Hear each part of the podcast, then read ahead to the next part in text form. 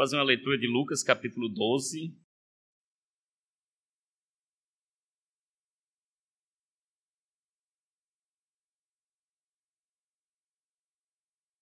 Lucas capítulo 12, de 1 a 12.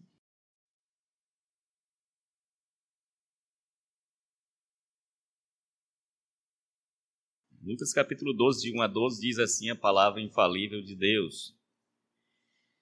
Posto que miríades de pessoas se aglomeraram, a ponto de uns ao outros se atropelarem, passou Jesus a dizer, antes de tudo, aos seus discípulos: Acautelai-vos do fermento dos fariseus, que é a hipocrisia. Nada há encoberto que não venha a ser revelado, e oculto que não venha a ser conhecido. Porque tudo o que dissestes às escuras será ouvido em plena luz, e o que dissestes aos ouvidos no interior da casa será proclamado aos dos eirados. Digo-vos, pois, amigos meus, não temais os que matam o corpo e depois disso nada mais podem fazer. Eu, porém, vos mostrarei a quem deveis temer. Temei aquele que, depois de matar, tem poder para lançar no inferno. Sim, digo-vos, a esse deveis temer. Não se vendem cinco pardais por dois asses? Entretanto, nenhum deles está em esquecimento diante de Deus. Até os cabelos da vossa cabeça estão todos contados, não temais. Bem mais valeis do que muitos pardais. Digo-vos ainda: todo aquele que me confessar diante dos homens, também o Filho do Homem o confessará diante dos anjos de Deus. Mas o que me negar diante dos homens será negado diante dos anjos de Deus. Todo aquele que proferir uma palavra contra o Filho do Homem, isto lhe será perdoado. Mas para o que blasfemar contra o Espírito Santo não haverá perdão.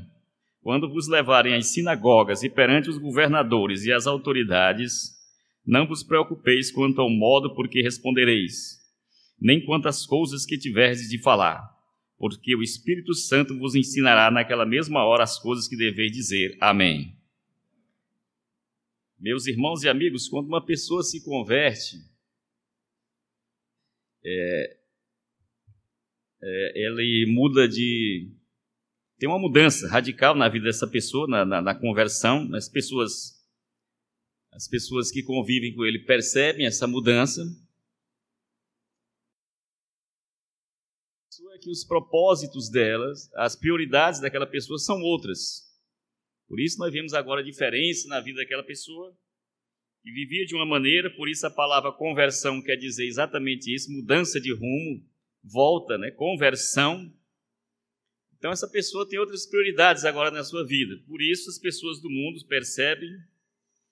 E nós vamos nessa noite é exatamente essa questão de prioridades. Nós podemos estar vivendo um momento de crise nesta igreja por causa das nossas prioridades na nossa vida.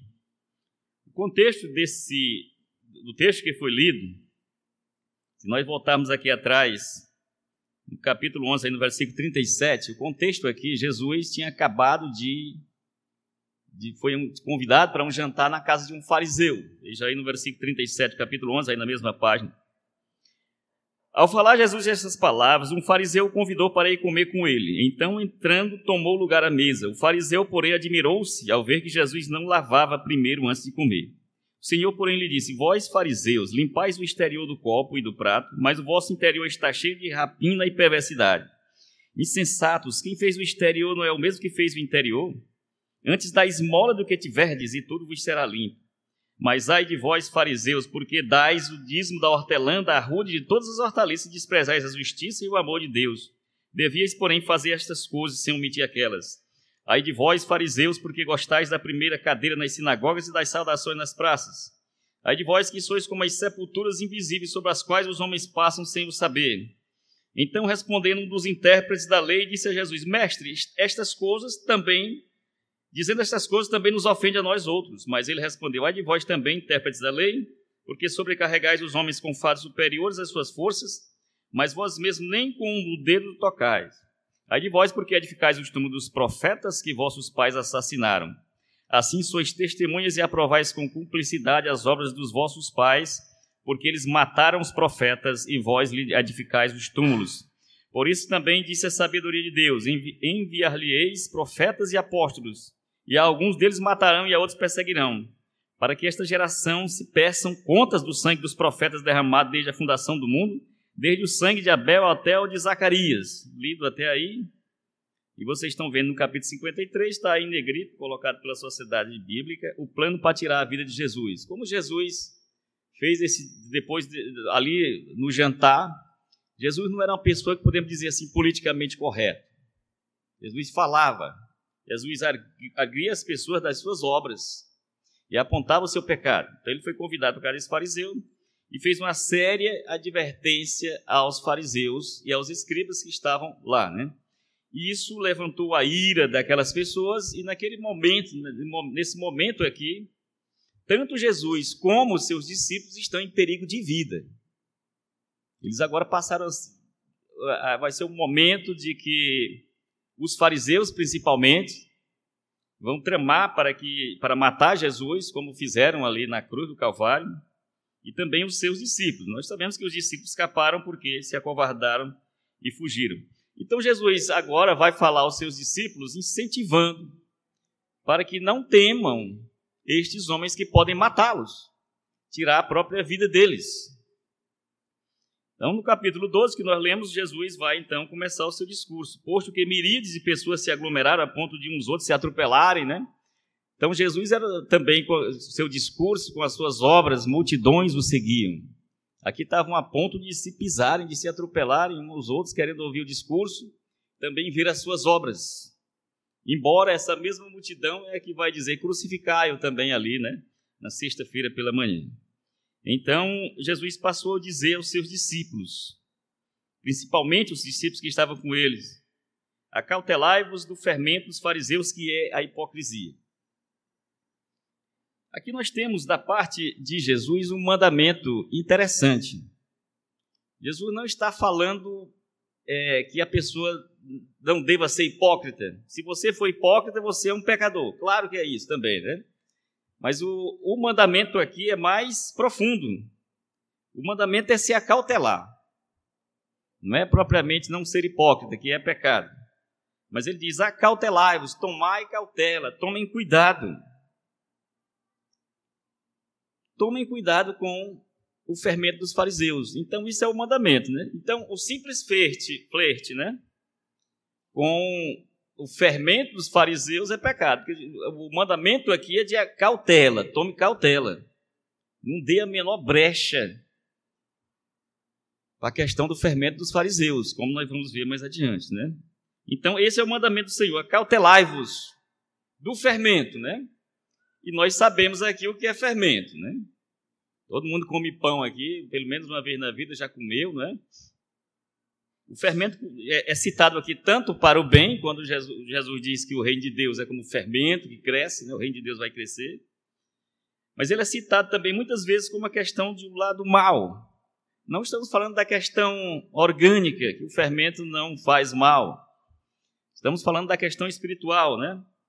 Ele fala do fermento. O fermento é. Na realidade, o fermento é um... são muitos micro-organismos vivos fungos, né? Fermento é formado de, de fungos. E o que é que ele acontece? Quando é colocado na massa, o padeiro coloca à noite, e ele passa a noite se reproduzindo, crescendo sobre a massa, e toma de conta da massa, e, e ali ocorre uma reação química ali dentro. Né? O, os, os fungos eles se alimentam do amido, do trigo, e nessa reação química liberam é liberado água, álcool e gás carbônico. É por isso que o, que o pão cresce. É cheio, ele cresce, então a aparência do pão fica bonita e o álcool produz aquele sabor do pão. Né? Estamos falando de pão francês, naturalmente. É, o, o, pão asmo é então um pão sem, a, sem o fermento. Ah, nós conhecemos aqui o pão sírio, né, que é o mais, o mais próximo dessa, do pão asmo, né? embora tenha um pouco de fermento. Então o fermento ele se espalha, né? embora bem devagar, e ele não deixa de ser um fariseu também, o fermento, né? porque pega a aparência do pão, fica bonita por causa do fermento.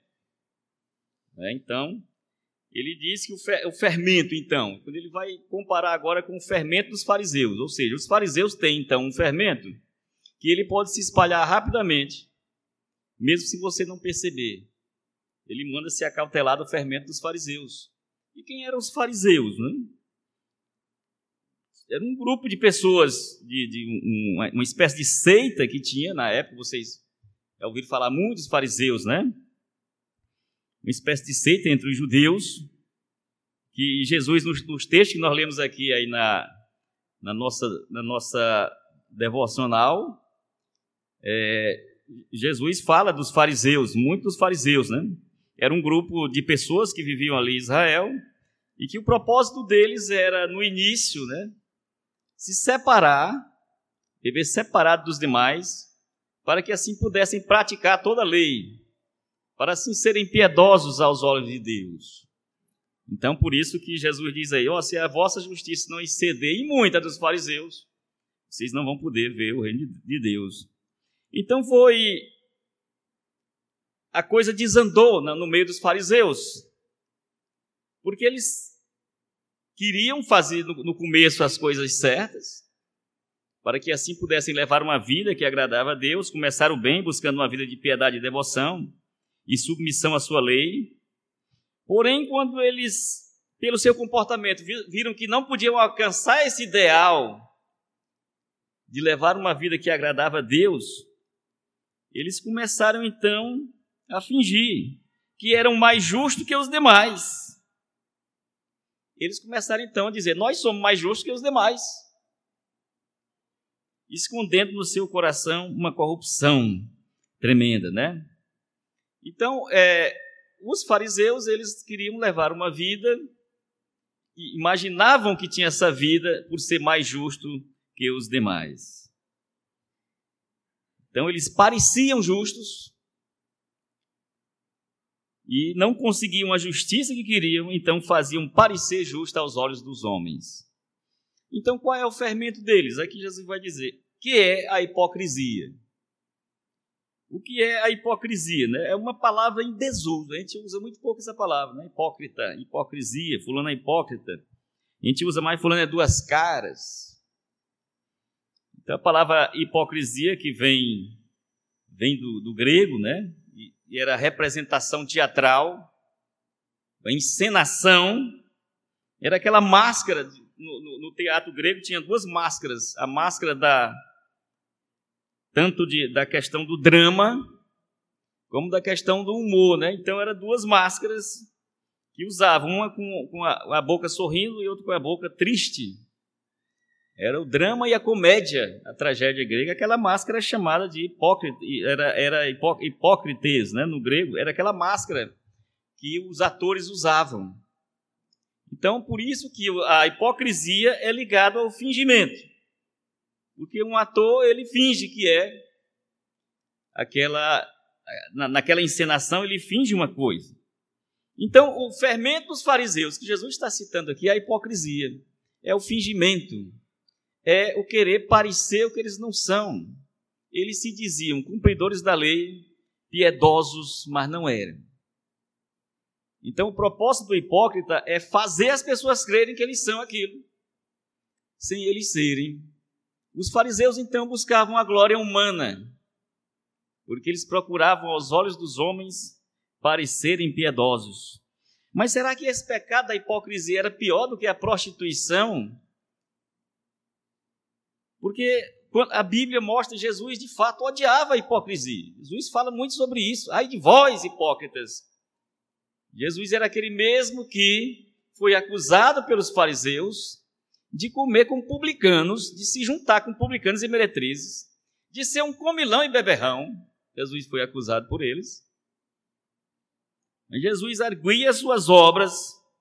Jesus, porque a hipocrisia, na realidade, ela nós vamos ver muitas características da hipocrisia com relação ao pecado pessoal.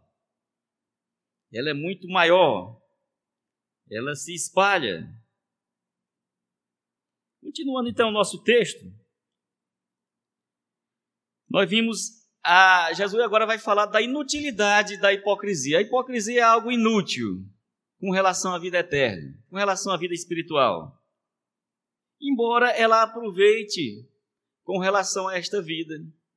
Porque o próprio Jesus disse, em Mateus 6,16, que o hipócrita é, aquelas pessoas que, quando do jejum, iam para as praças, né? Os fariseus eles tinham essa, essa tática. Iam para o meio da praça, botavam cinza na cara para ficar com cara de abatido, e ficavam ali as pessoas passavam, esses homens são santos, eles estão ali jejuando. E Jesus diz então, eles já receberam a sua recompensa. E qual foi a recompensa que eles receberam? A glória dos homens. Eles já receberam a recompensa deles. É essa a glória. A glória dos homens é a recompensa da hipocrisia. E só. Mas ela é inútil com relação a Deus. E uma, uma característica de quem deixa abrir a guarda, não se acautela com relação à hipocrisia, é crer que Deus não é onisciente. Ou seja, o hipócrita ele é um ateu. Ele tem um certo ateísmo de não crer na onisciência de Deus. Ora, nós vimos isso no Salmo 73, no versículo 11, quando os, os ímpios diziam assim: Não há conhecimento no Altíssimo. Os ímpios, os ímpios dizem, não no Salmo 73, né? Que o, o salmista está dizendo assim: os ímpios praticam a impiedade, aí ele diz assim: Não, Deus não está vendo isso, não. Como é que Deus está vendo tudo?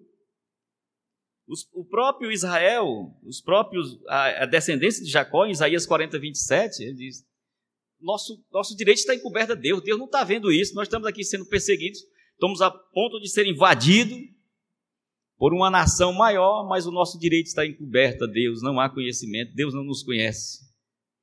É de imaginar, então, onde está o ateísmo? é não crer na onisciência de Deus. O que é onisciência de Deus? É que Deus conhece todas as coisas que podem ser conhecidas. Então, nas coisas mínimas, né? até uma, um, um, um átomo que está nesta mesa aqui, Deus tem conhecimento das partículas menores, do que está acontecendo no interior do átomo, Deus tem conhecimento. Deus tem conhecimento do que está acontecendo na explosão lá no Sol, Deus tem conhecimento. Deus sabe as palavras que eu vou falar daqui a pouco, ele tem conhecimento. Ele está no meu pensamento, ele sabe tudo. Ele sabe do pensamento de quem está lá na China. Deus conhece tudo que pode ser conhecido. Ele conhece todas as coisas. É isso que Jesus vai, vai mostrar aqui. Então a hipocrisia não aproveita, porque o seu coração vai ser aberto e revelado. Tudo que está no seu coração. Quais as prioridades da sua vida? E voltando ali no começo, né, é, o, Jesus vai preparar aqui os seus discípulos para a questão de não temerem a morte, daqueles homens que podem matá-lo. Claro que nós não vamos ser mais perseguidos aqui pelos fariseus, mas qual é a grande perseguição sobre nós hoje em dia? São os cuidados deste mundo. Os cuidados deste mundo, as coisas desse mundo passam a ser nossas prioridades. Nós estamos desviando a nossa intenção da prioridade em Cristo Jesus e seu reino, de buscar a sua justiça. Então, no momento que a gente, no momento da conversão, qual passa a ser as nossas prioridades, então, né? A glória de Deus, o seu culto na forma que ele prescreveu na sua palavra, a edificação, a comunhão dos santos, participar dos sacramentos, essa é a nossa nova vida. E a coisa mais importante da nossa vida é Deus. Deus passa o seu centro na nossa vida. Mas quando vem a perseguição, vem em forma de que agora? Os cuidados desse mundo. Ah, eu, a minha prioridade agora é minha família. Eu preciso é casar. Ah, não, eu preciso é de um, de um emprego, senão eu não me realizo. Então, essas coisas podem produzir a hipocrisia em nossos corações. Quando a prioridade sai do reino de Deus para os cuidados deste mundo. Mas o hipócrita, como nós vimos aqui, de nada aproveita. Por quê? Porque tudo vai ser revelado. Era da gente se envergonhar com um texto desse aqui. E já imaginou tudo, um dia vai ter um filme, vai passar tudo que tu fez ali escondido no quarto, tudo que passou no seu coração, toda a maldade do seu coração vai ser revelada. Que vergonha. Uma televisão mostrando o que estava oculto nos nossos corações, nos nossos pensamentos, tudo ali passando, tudo vai ser revelado nada que é oculto. Então, Jesus agora, Jesus está falando dos últimos dias, quando haverá um juízo, quando haverá um juiz sem jurados, quando haverá um julgamento sem defesa, quando haverá uma condenação sem apelação. O juiz sabe todas as coisas, então vai ser um juiz, uma condenação sem apelação. Então ele está dizendo claramente aqui, né? Porque tudo que disseste às escuras será ouvido em plena luz, e o que disseste aos ouvidos no interior da casa será proclamado aos erados.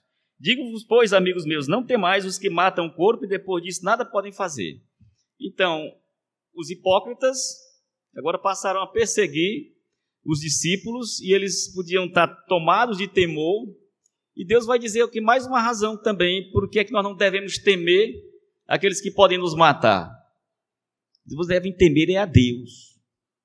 Porque Deus, ele pode não só matar o seu corpo. E aqui Jesus está falando um, contraste em que a, da questão da vida eterna, da questão da vida espiritual ser mais importante que a nossa própria vida aqui na terra. Jesus está fazendo claramente um contraste aqui. Ele diz: devem temer é a Deus, que ele pode tanto matar o corpo, como lançar sua alma no inferno. Então, alguém tem que dizer para Jesus que o inferno não existe.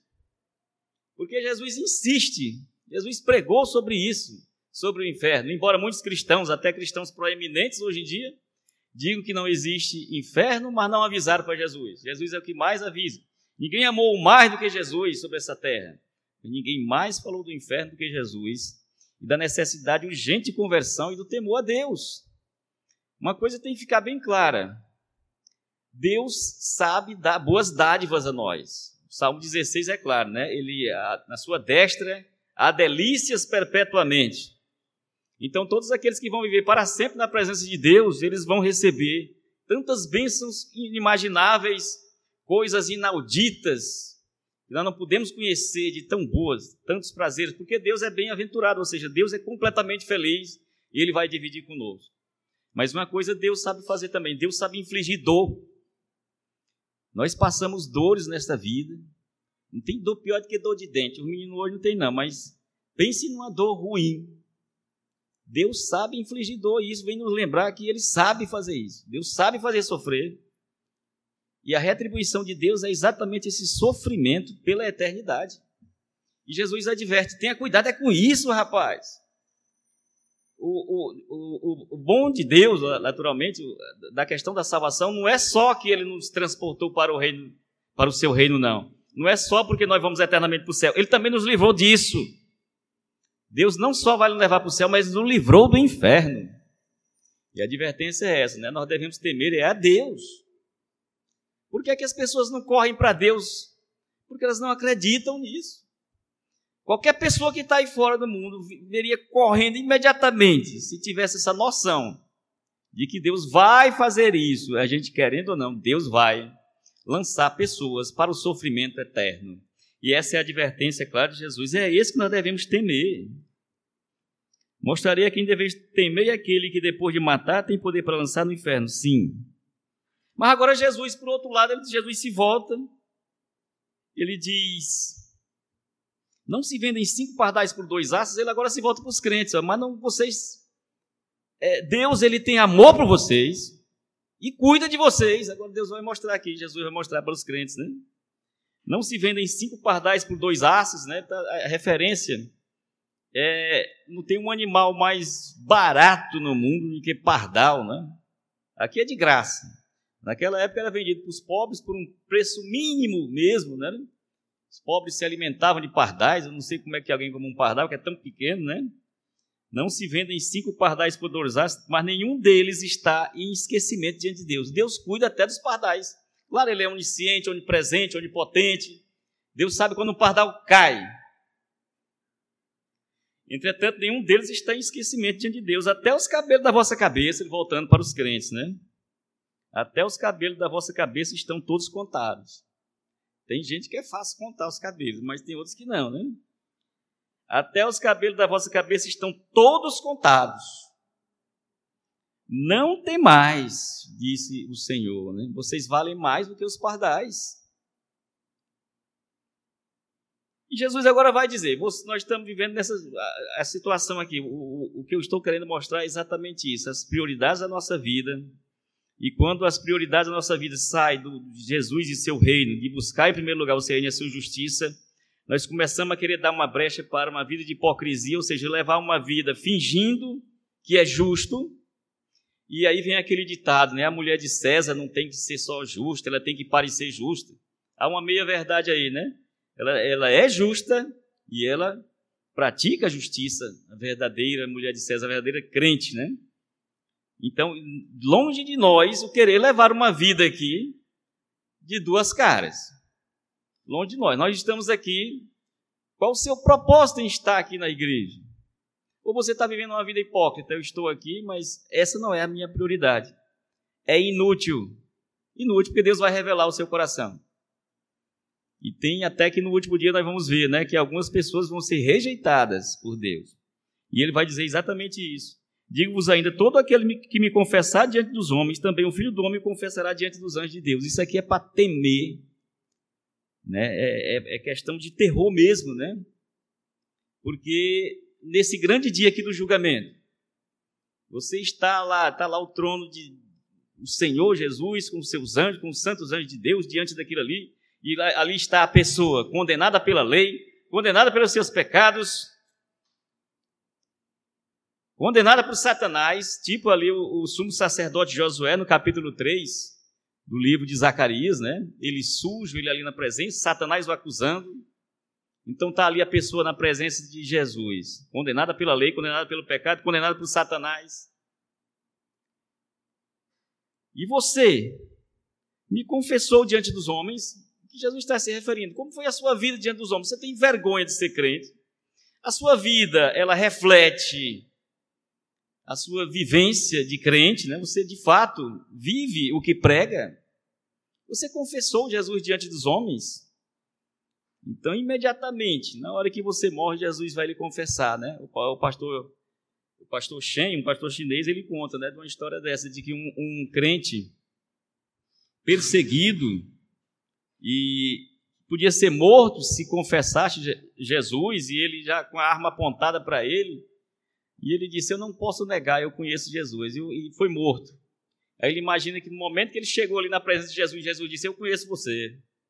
Né, para aquele crente. Mas e você e a sua vida, né? Jesus vai lhe conhecer ou vai dizer como aqueles outros assim: Apartai-vos de mim. João Calvino chamava de a doutrina horrível. Uma pessoa que está crentinha que é crente. Uma pessoa que passa a vida na igreja e se imagina crente. E de repente ouvir aquele veredito eterno: apartai-vos de mim. Que isso não aconteça com você. Que você, por isso que a, a ceia do Senhor diz: examine-se o homem. Nós precisamos examinar o nosso coração se nós estamos em hipocrisia. O que é que nós estamos fazendo aqui? Nós estamos aqui porque Jesus é a prioridade na minha vida, Deus é a prioridade da minha vida. A vida eterna é o que importa, é o que interessa, ela se sobrepõe aos interesses dessa vida. Senão, nós estamos vivendo uma vida de hipocrisia que precisamos mudar sobre essas questões. A intenção do nosso coração será revelada se nós não. E Jesus não nos confessará ali diante dos homens. Eu quero aqui fazer umas aplicações do que nós vimos até agora. De que maneira nós podemos aplicar esse que nós vimos até agora sobre a questão da nossa vida? Jesus deixou claro, a hipocrisia ela pode entrar cuidadosamente no seu coração e se espalhar. E muitas religiões que nós conhecemos, ela foi dominada pela hipocrisia, hipocrisia e que o importa é o exterior, o que importa é o que os homens estão vendo, e se tornaram farisaicas e vão ser condenadas diante de Deus. Mas e nós, né? Aplique isso no seu coração. Qual a sua prioridade? Agradar a Deus ou o homem? Pense sobre isso. Qual a sua prioridade na sua vida? É agradar a Deus ou os homens? Porque se for os homens, essa vai ser a sua recompensa. Você, você tem mais medo do que os homens pensam de você ou do que o Deus onisciente pensa? Porque é engraçado, a gente não peca quando alguém está vendo a gente. Se o pastor está vendo, se um presbítero está vendo, até se o irmão está vendo. Mas nós não nos preocupamos com Deus vendo a gente. saiba que Deus está vendo. Né? Então isso deve nos mover à obediência a Ele. Porque não importa se o pastor não está vendo, se o irmão não está vendo, nós devemos temer mais a Deus, Deus onisciente, do que os homens. Então, a, a onisciência de Deus é motivo de santidade para você, sabendo que Deus está lhe vendo, e mesmo sabendo que Ele cuida e te ama, você descansa em saber que Deus sabe tudo sobre você. Deus sabe tudo sobre você, e mesmo assim te ama e tem cuidado de você. Deus sabe tudo, que você é pecador, que você também ele tem, mas mesmo assim ele cuida de você e ama você. E isso lhe move a quê? Isso deve lhe mover gratidão a Deus. Você vai agora obedecer a lei de Deus não com medo da punição ou querendo ganhar a vida eterna, porque Deus já lhe deu. Mas agora por gratidão a Deus, porque mesmo ele conhecendo você, ele ama você, e Ele cuida de você. Você é grato a Deus por seu amor e cuidado na salvação e quer agradá-lo? Faça assim, não é? Nós vimos que a referência aqui do próprio Jesus, os próprios fariseus, eles condenaram Jesus. Eles julgaram Jesus, os fariseus. Eles disseram: por que é que os teus discípulos não lavam as mãos? Não fazem, não lavam as mãos antes das refeições? Ali não era no sentido de higiene, não, né? Por que, é que você não guarda o sábado? Disseram para Jesus, acusaram ele de violar. Por que você não guarda o sábado? Por que você anda com prostitutas e publicanos? Pecadores e publicanos, você anda. Eles acusaram o Senhor. Mas em Lucas 7, 30, o capítulo de Lucas 7,31, nós temos o caso claro de que Jesus arguiu o coração dos homens, ele, ele é onisciente, sendo ele Deus. Quando Jesus está novamente na casa de um fariseu, e entra uma mulher, diz a Bíblia, pecadora, uma prostituta, não ex-prostituta, e começa a chorar aos pés de Jesus, lavar os seus pés, com as próprias lágrimas enxugar com o cabelo. E Simão, o fariseu, começa a pensar na sua cabeça. Ele não falou. Se este homem fosse profeta, ele sabia quem era essa mulher. Essa mulher não vale nada. E se este homem fosse profeta, de fato, ele sabia quem era. E Jesus, sendo onisciente, disse: Simão, eu tenho uma pergunta a te fazer. Aí ele conta aquela parábola, né? Um homem devia 58, 500 denários. E, ele, e o, o, que Jesus queria dizer é que aquela mulher estava tão grata a Deus. Por que ela estava tão grata a Deus? Porque a quantidade de pecados dela era tão grande e ela não, não, não se cansava de agradecer a Deus, porque Deus perdoou ela de tanto pecado. E ela ouviu da boca do Redentor, do Salvador: Teus pecados estão perdoados. Muito foi dado a ela. Muito foi dado a ela pelo perdão dos seus pecados. E o Senhor Jesus, então, no último dia, ele não vai nos dar uma máscara nós não estamos falando aqui de hipocrisia, que vamos fingir alguma coisa. Ele vai nos dar o seu manto, o seu manto de justiça. E é o manto de justiça do Senhor que vai nos levar à presença de Deus e viveremos eternamente com Ele. Mas fica aqui a advertência, né, que nós estamos é, na nossa caminhada cristã para nos acautelarmos dessa questão. Nós podemos estar vivendo um momento de desânimo na igreja. E isso pode nos levar à hipocrisia. E queremos fingir o que não somos, queremos vir aqui somente para assistir o culto e, e, e, durante a semana vivermos como ímpios, não pensar em momento algum em Deus, não meditar na Sua palavra. Então, na semana nós somos ímpios e no domingo nós somos aqui. Jesus diz para a gente se acautelar e ter cuidado dessas coisas, né? E você que não é crente também, você pode ter a vida eterna, conquistada pelo Senhor Jesus Cristo. Para isso, a necessidade que você confesse o seu nome, se arrependa dos seus pecados, tenha vida eterna. Que Deus nos abençoe. Amém.